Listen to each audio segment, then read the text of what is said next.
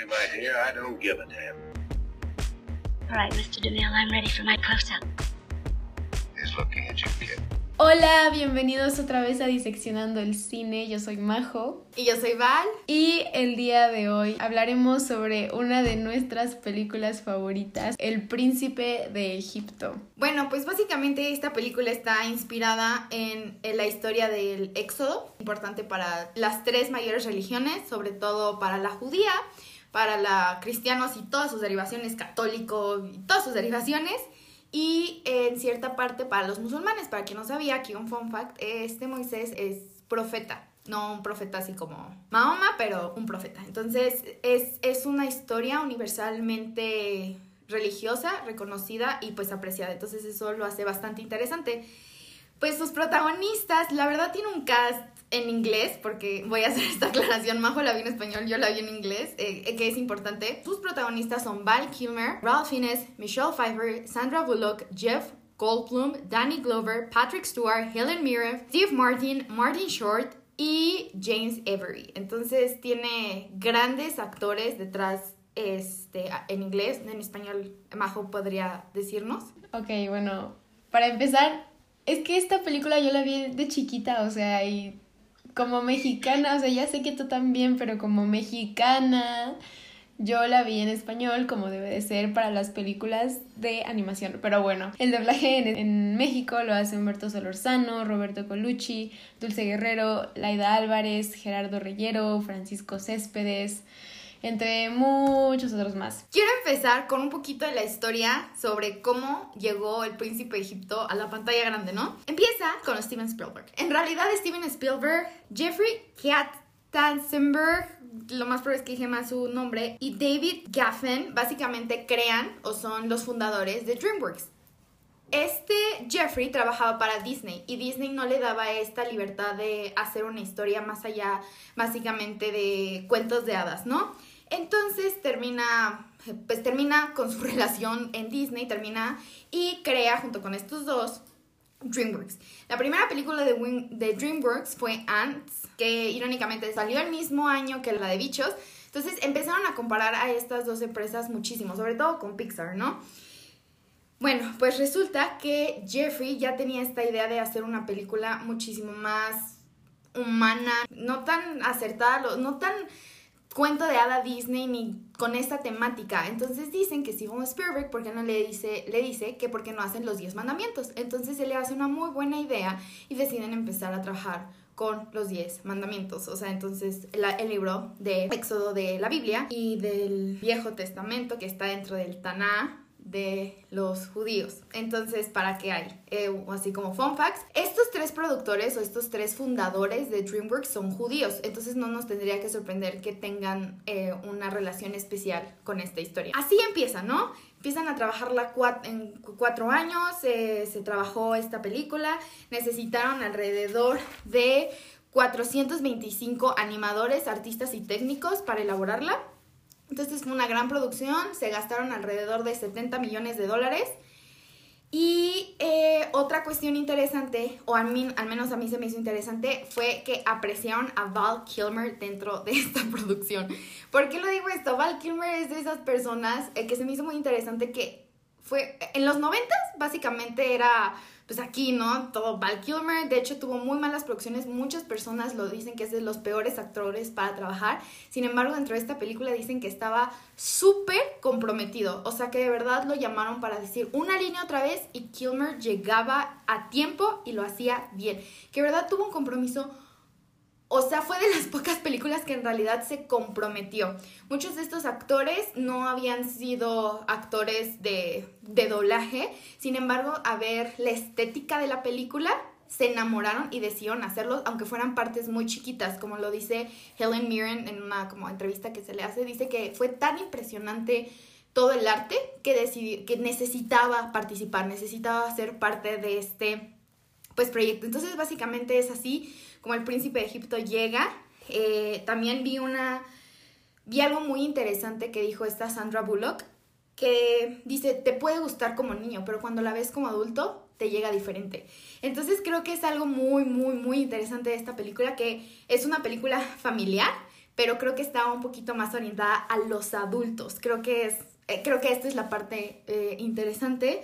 Y pues construye esta nueva idea de cómo DreamWorks se diferenció totalmente de Disney, este, ya dejaban de ser como, siguen siendo competencia, ¿no? Pero creo que en cuanto a historias, eh, DreamWorks ha tenido un poquito más de, pues de corazón, luego su, su siguiente gran éxito fue El Camino hacia el Dorado, Shrek, entonces ha tenido muchas grandes producciones en donde no son cuentos de hadas, Shrek literalmente hace burla de esto, pero tienen un corazón enorme las películas de DreamWorks y yo creo que es gracias a este exitazo. Dicen que es la, la masterpiece perdida o olvidada. Yo creo que sí es. Tengo que, tenemos que volver a poner en el mapa porque es impresionante eh, eh, la, la, actuación de sus actores en, en, en, en cuanto a su o sea, cómo lo hicieron, tanto en inglés como en español, así como su arte y sobre todo, lo importante esta semana, su música. Es icónica, o sea, nada más quiero dejar eso, es icónica. Ay, sí, lo que dices ahorita de Sandra Bullock es cierto. Yo sé que todos sabemos que hay esas películas de nuestra infancia que por alguna u otra razón dejamos de ver y que de repente algo nos dice que la retomemos ya a esta edad, ya cuando más grandes. Eh, a mí eso me pasó con El Príncipe de Egipto, con El Camino hacia el Dorado. O sea, tristemente eran películas que solía verlas diario y que ya ahorita ya no. Y entonces cuando la, volví a ver... ¡ah! Dios bendito, toda la película es cinco estrellas de cinco estrellas. Hablando del arte, que es algo precioso de la película bueno, arte y fotografía, ¿no? Que la fotografía estuvo a cargo de Adrian Biddle. directores artísticos fueron Katie Altieri, Richard Chávez y hubo un diseñador de producción que se fue Darek Gogol. Todos ellos se fueron dos semanas a Egipto a como que hacer su scouting y para poder como que darle más exactitud a la película con lo que querían retratar, ¿no? Y creo que eso se nota, o sea, como decía Val, creo que se nota el corazón que hay puesto en esta película. Ah, es que es fantástica. Este, también, bueno, pues la fotografía está muy bien hecha, o sea, estos paisajes amarillos, o sea, como con mucha golden hour, muchísimas sombras, mucho contraste, o sea, son, son tomas muy, muy delicadas y muy cuidadas que bueno, también usaron efectos especiales para hacer el polvo, la lluvia, eh, las plagas, el viento. O sea, como que esa es una muy, muy, muy buena combinación y es un muy buen balance entre las técnicas.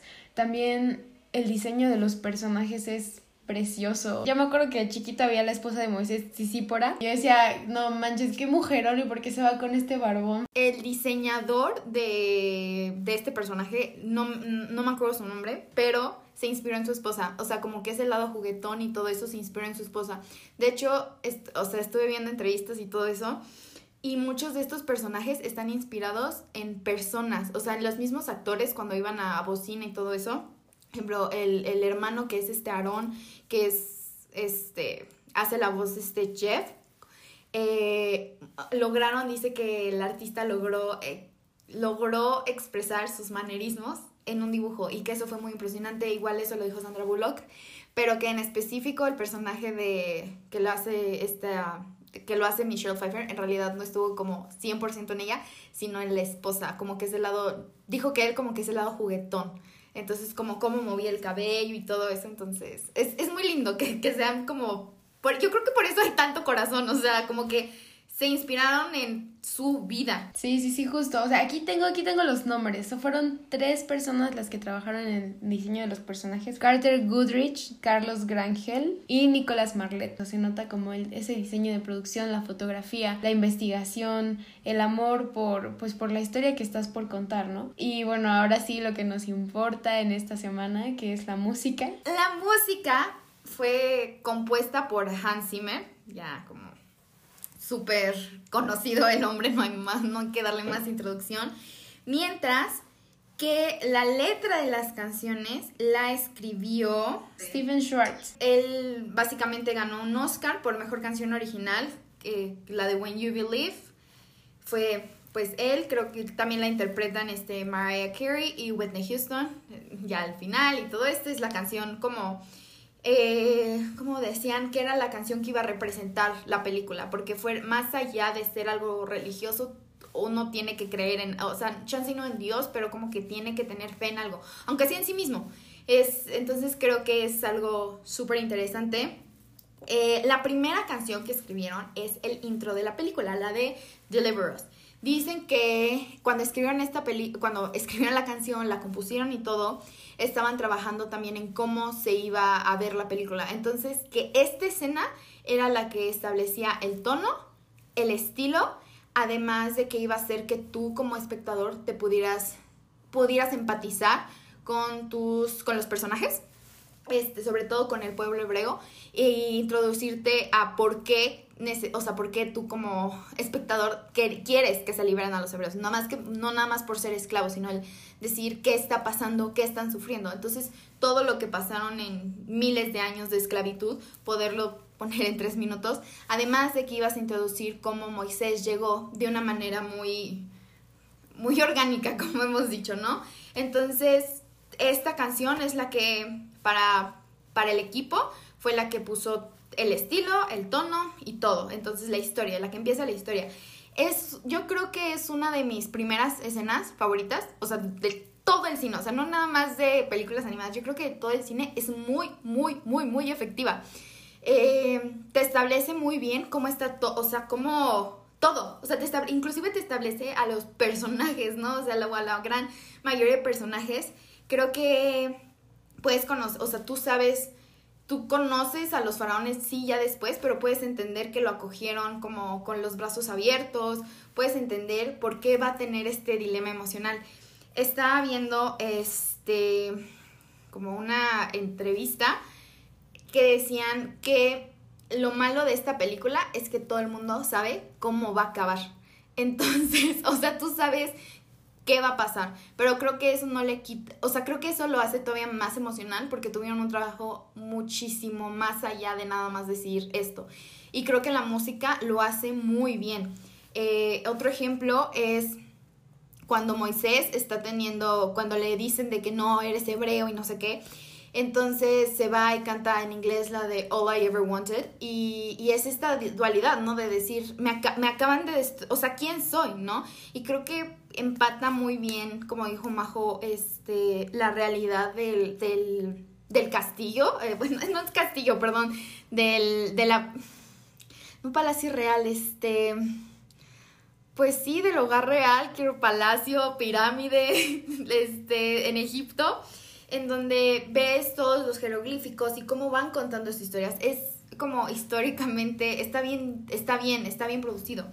Luego creo que otra canción que también ejemplifica muy bien, no nada más el, el, tono de la película, sino lo que, por lo que va Moisés muy, muy particular, es la de Through Heaven's Eyes, que es decir, cómo, o sea, cómo un hombre puede medir lo que es, o sea, o sea, bajo dinero, no, bajo tus acciones, no. Entonces creo que todo es de esas películas que en realidad las canciones sí tienen, o sea, te dan más de lo que te quitan, ¿no? O sea, podríamos hablar de Disney que sí existen canciones muy lindas, pero son, o sea, aquí no, o sea, algo que chance sería algo muy filosófico de decir es que cómo, o sea, cómo te mides como hombre, cómo vales como hombre, ¿no? O sea, tus acciones, todo esto, lo hacen cantando de una manera muy poética, muy linda, ¿no? Entonces creo que esto nada más va sumando a la complejidad de, de en realidad de la película.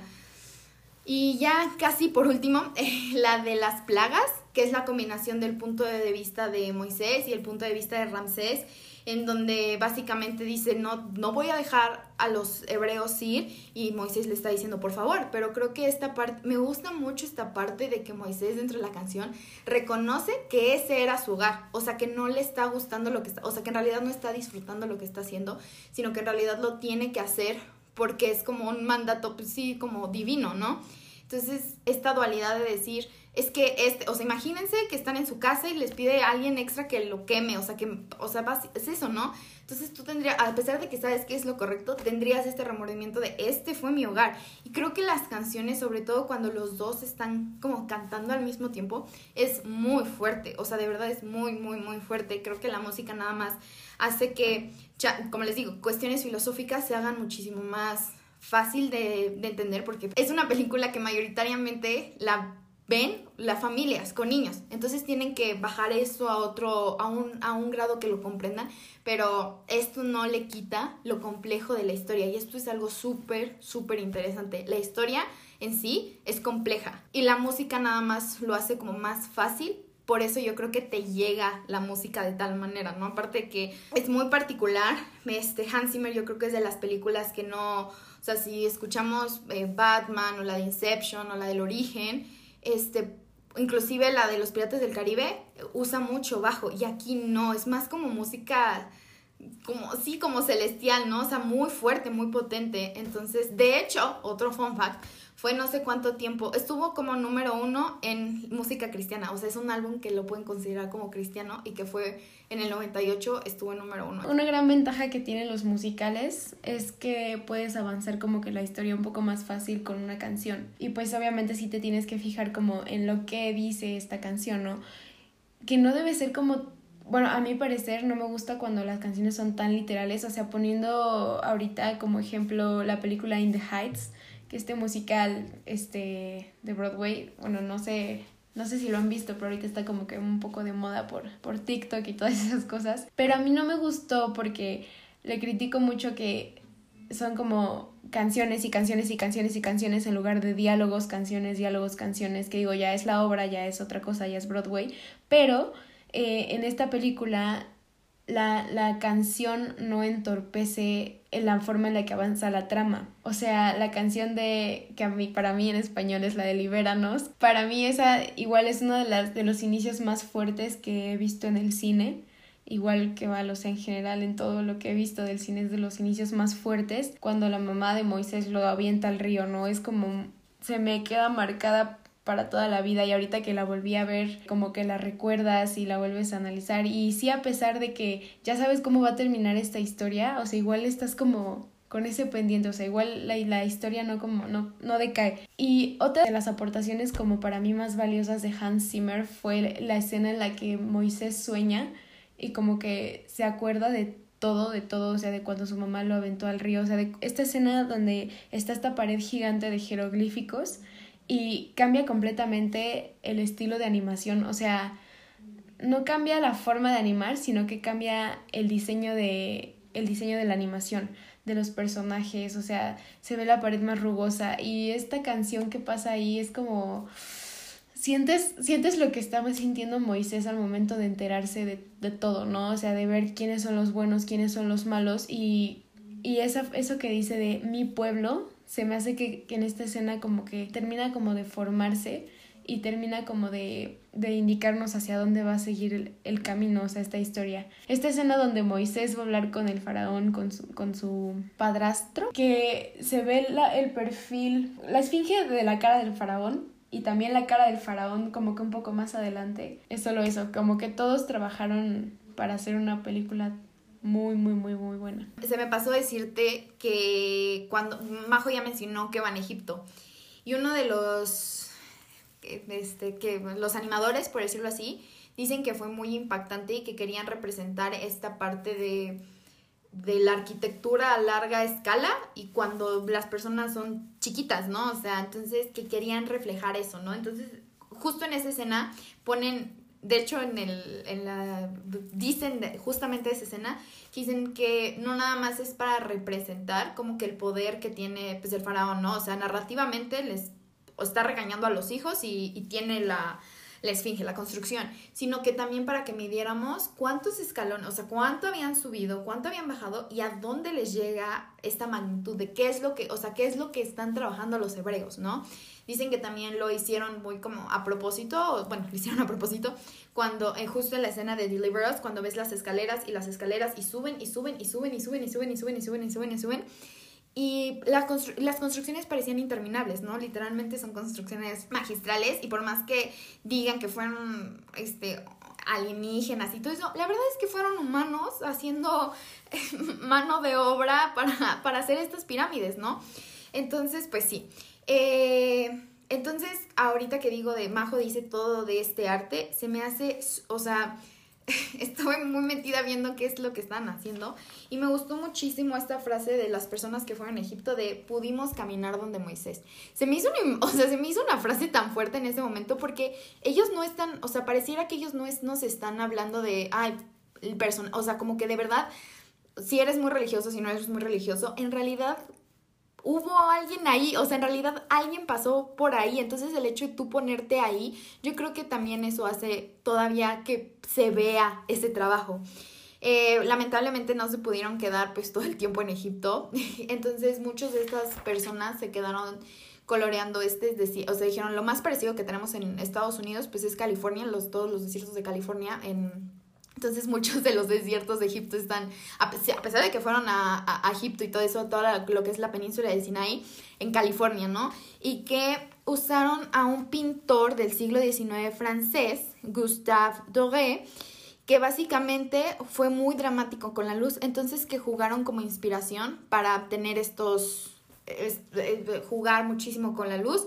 Y este, a Monet, por cuestiones artísticas, ¿no? Estos como colores que tú, o sea, como dice Majo, cuando están en el desierto, que es su golden hour, que es a todas horas, tú puedes sentir ese calor. No te tiene que decir Moisés, ay, qué calor. No, o sea, los colores, la manera en que van moviendo como que todo el desierto, es muy artístico para que tú puedas sofocarte con Moisés. Entonces, este, yo creo que es una, o sea, en música es fenomenal. Me sorprende que no hayan tenido como más premios en ese momento de, por su música. En cuestiones artísticas se me hace súper interesante, además que fueron, del, fueron de los primeros estudios en animación que estuvieron probando con la técnica de Exposure Tool, que es como para que los dibujos en 2D tuvieran la perspectiva correcta. No entendí muy bien, pero en ese momento era wow. Y que dibujos que te podían tomar 90 días, con esta herramienta te podía tomar 3. Entonces, que les hizo básicamente un parte. Y así se tardaron cuatro años, o sea, este, todo esto. Pero ya como último punto, me gustaría tocar un poquito como la historia, ¿no? Como les dije, está basado en el libro de Éxodo de la Biblia, del Taná, para, este, para los judíos, y viene también dentro del Corán para los musulmanes. Ya les dije que pues, tres, las tres grandes religiones este, reconocen a Moisés y, pero la historia cambia. la historia no es la que se refleja en estos tres libros. Hubo muchísimos cambios, pero creo que la esencia de la historia se puede ver.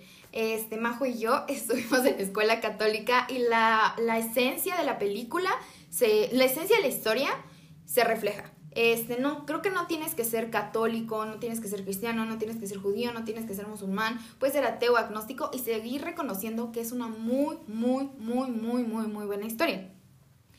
Creo que en lo personal me gusta mucho la relación que existe entre Ramsés y Moisés. Esa dinámica de hermanos en donde te puede meter en problemas, pero siempre va a tener como tu espalda, sí se ve. Y, y justo... Eh, siempre he pensado que si yo, o sea, yo como hermana mayor, me pongo en el lugar de Ramsés, ¿qué pasaría si mi hermano un día se fuera? O sea, un día me dice, no, no puedo, te estoy, yo te estoy intentando ayudar y me dice, no puedo y se va y la dejo de ver años y luego llega y me dice que necesito cambiar mi estilo de vida. Sería un shock emocional muy fuerte que, o sea, tú y yo crecimos juntas, o sea, como que, ¿por qué quieres destruir nuestro hogar? ¿No? Entonces creo que es una, es una película muy fácil de empatizar desde muchísimos puntos. O sea, yo lo logré hacer así. Demás personas pueden identificarse por este sentido religioso, por la espiritualidad. Entonces eh, funciona muy bien. Los cambios que tuvieron que hacer del, texto original, la Biblia, para, nos, para, para mí, o sea, para mí, este... Eh, es, sí son grandes, sí son grandes cambios. Un ejemplo es que no lo recogió la, faraona, sino la hija del faraón. Y que Moisés, por ejemplo, siempre tuvo conocimiento de que era hebreo. Entonces casi no se las menciona al faraón y aquí tiene pues, una gran importancia. Este, entonces, pues sí, ¿no? O sea, hubo grandes cambios, pero la historia en sí funciona. Me estuve acordando muchísimo de esta película de Éxodo, literalmente así se llama, que la protagonista Christian Bale, creo que la dirige Ridley Scott, la neta no sé, pero fue tan mala, o sea, fue una muy mala película porque es la historia, o sea, la historia tiene muy buenos efectos, tiene buenas actuaciones, tiene muy buen como set, pero la historia es lo que no te hace sentir bien. O sea, la relación de Moisés con Ramsés es como seca, así como, ah, existes, no sé qué. Y aquí no, creo que la relación de hermanos es lo más interesante porque es la que de alguna u otra manera, al menos a mí personalmente, la que me rompe un poquito el corazón siempre, porque ya sé que van a terminar mal, o sea, van a terminar mal, este, y yo creo que como hermano, siempre que ves como una historia de hermanos como que, que termina así, te sientes mal, porque es como de, no quiero que me pase, no sé qué, entonces creo que cómo van coordinando toda la historia para que tenga ese corazón es, uff. Sí, creo que todas las historias em, bíblicas que hay conflictos entre familia, entre hermanos, lo que sea, siempre sabes que van a estar como en función de Dios y que va de que todo va a ser por él y todo va a estar justificado por él. Y creo que pues en la vida real no es tan así. O sea, ya en la práctica, pero bueno, eso no, no queda en mí. O sea, yo, yo hablo desde mi experiencia, ¿no? Pero hablando más sobre la película, o sea, esto que dijiste, nos decía Val, que es este, inspirado en, en pinturas, o sea, yo creo que siempre que escuchemos o que veamos que la fotografía de una película estuvo como inspirada en pinturas, eso va a garantizar una, una buena fotografía. Eh, bueno, no siempre, pero Creo que casi siempre. O sea, porque, por ejemplo, una de mis películas favoritas de la vida, yo sé que este podcast no se trata de esa película, pero véanla, es Orgullo y Prejuicio, de Joe Bright. La escena donde está Elizabeth con sus tíos en el árbol, así como descansando, justo antes de que vayan a ir a casa de Mr. Darcy, está inspirado en una pintura que se llama Dreaming de 1928 de Max Hill Parrish. Entonces, Ah, no sé, estos, bueno, no estamos hablando de orgullo y prejuicio, pero estas dos películas con su inspiración en, en pinturas, creo que nos deja ver como que el, que el team, que el crew sabe lo que está haciendo y lo hace muy bien. Creo que esta película ha sido de las películas que menos debate hemos tenido Majo y yo en este sentido de qué nos gusta, qué no nos gusta, qué funcionó, qué no funcionó. Creo que tiene muchísimas cosas positivas, que en realidad sí es una joya perdida, eh, una joya olvidada, pero creo que poco a poco ha tenido su regreso. Eh, está en Netflix, entonces muchas personas cuando la subieron a Netflix empezaron a verlo otra vez. Y creo que el hecho de que esté volviendo todo lo de los 90, lo de los 2000, está, está como jugando a su favor. Creo que he visto más personas hablando ahorita del príncipe de Egipto porque la revieron que antes, ¿no? Eh, se me hace muy curioso, muchas veces aquí en México, pues la pasaban en el Canal 5 en Semana Santa, era como un basic para niños. Este, entonces muchos de nosotros sí lo conocemos por, por esto, ¿no? Eh, y pues sí, eh, yo, creo, no es, yo creo que no es coincidencia que compartamos cumpleaños, literalmente. Entonces yo creo que pues, todo hace para, para que sea una película, tiene todos los elementos para hacer una excelente película. Y de hecho yo estuve checando nada más aquí como crítica a todos los pinches críticos. No tiene buenas calificaciones. En realidad tiene calificaciones, este, eh, mediocres. No me, sí, mediocres. Así de que, ah, la pasaste. Porque no, no, no tiene. Entonces no sé, este, por qué, pero me gusta mucho eso de que la estén apreciando como esta nueva joya, sobre todo en música. En música de verdad yo creo que es una película en la que se, la que se lució eh, Hans Zimmer, en la que se lució este Stephen en su, en su letra. Creo que ha hecho letra, creo que ha escrito las canciones para Wicked, para Godspell, eh, musicales, pero no le quita la, o sea, de que sea alguien de renombre, ¿no? Y Hans Zimmer se salió como de su de su zona de confort, por decirlo así, porque es muy diferente a todo lo que ha hecho. En cuestiones de historia, eh, da todo. Es una historia familiar, pero no significa que sea tonta. Es muy compleja, tiene muchísimo corazón. Eh, he escuchado de personas ateas, agnósticas que dicen, sí, es, es religiosa, pero, o sea, que sí les gusta. Creo que es un mensaje universal. Eh, no necesitas ser religioso para entenderlo y para sentir la película, sobre todo. O sea, claramente esta película tiene malas calificaciones porque DreamWorks ha sido siempre la competencia de Disney. ¿Y qué les conviene más? Chuparle los pies a Disney, o sea. Fuera de broma, creo que existen todavía buenos, buena, o sea, buenos lugares para leer críticas de, de cine. Ah, para, para mí, todavía existen buenos lugares. Yo creo que esta película muchas veces los cuando para ver para más información nuestra mesa redonda en, en animación muchísimas veces siento que en vez de ganar puntos por ser animada les quitan puntos o sea puedes tener la historia más compleja dentro pero por ser animada le restan entonces yo creo que fue lo que le pasó a esta película. Y todavía más en los noventas, ahorita se está cambiando como que esta concepción de que la animación tiene que ir con los niños. Pero estamos hablando de los 90, que los 90 básicamente fue el boom de las películas infantiles en, en animación. Entonces yo creo que a esto es a lo que va, que es animación. Muchas personas también, o sea, a pesar de que es muy buena, muchísimas pueden criticar el pues, que es una historia bíblica o una, una película religiosa. Entonces, pues ahí van muchos como estereotipos que le pueden bajar más que en realidad que los críticos sean malos, porque sería, o las críticas sean malas. Entonces yo creo que va por ahí, pero sería un, un podcast interesante sobre qué, la crítica, ¿Qué, qué, qué, onda con la crítica. Bueno, entonces pues déjenos sus comentarios. Esperen próximamente la mesa redonda sobre música y sonido dentro del cine. Y pues díganos en, nuestros, díganos en los comentarios qué piensan de la película y cuál es su película con o sea, con mejor música, o sea, qué soundtrack a ustedes les vuela la cabeza como a nosotros nos vuela la de El Príncipe de Egipto. Hasta la próxima. Adiós.